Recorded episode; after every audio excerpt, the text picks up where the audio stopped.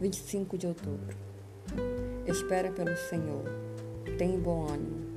Salmos 27, 14. O desânimo não é algo novo.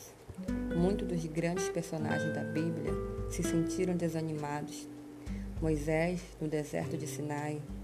Elias, quando soube que Jezabel estava à procura dele para tirar sua vida. E Davi, quando seu filho Absalão se rebelou contra ele. O desânimo é tão antigo como a história da humanidade. E ele sempre acontece por algum motivo.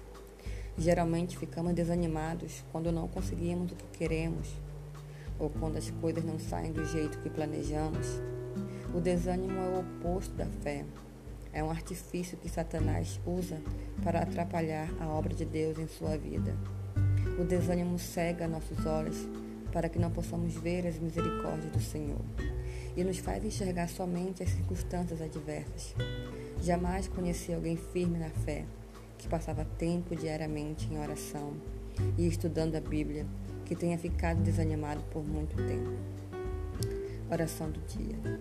Senhor, quando eu me sentir desanimado, tira toda a cegueira causada pela minha fé inconstante. Tu estás sempre comigo. Perdoa-me o meu ingrato coração. Amém.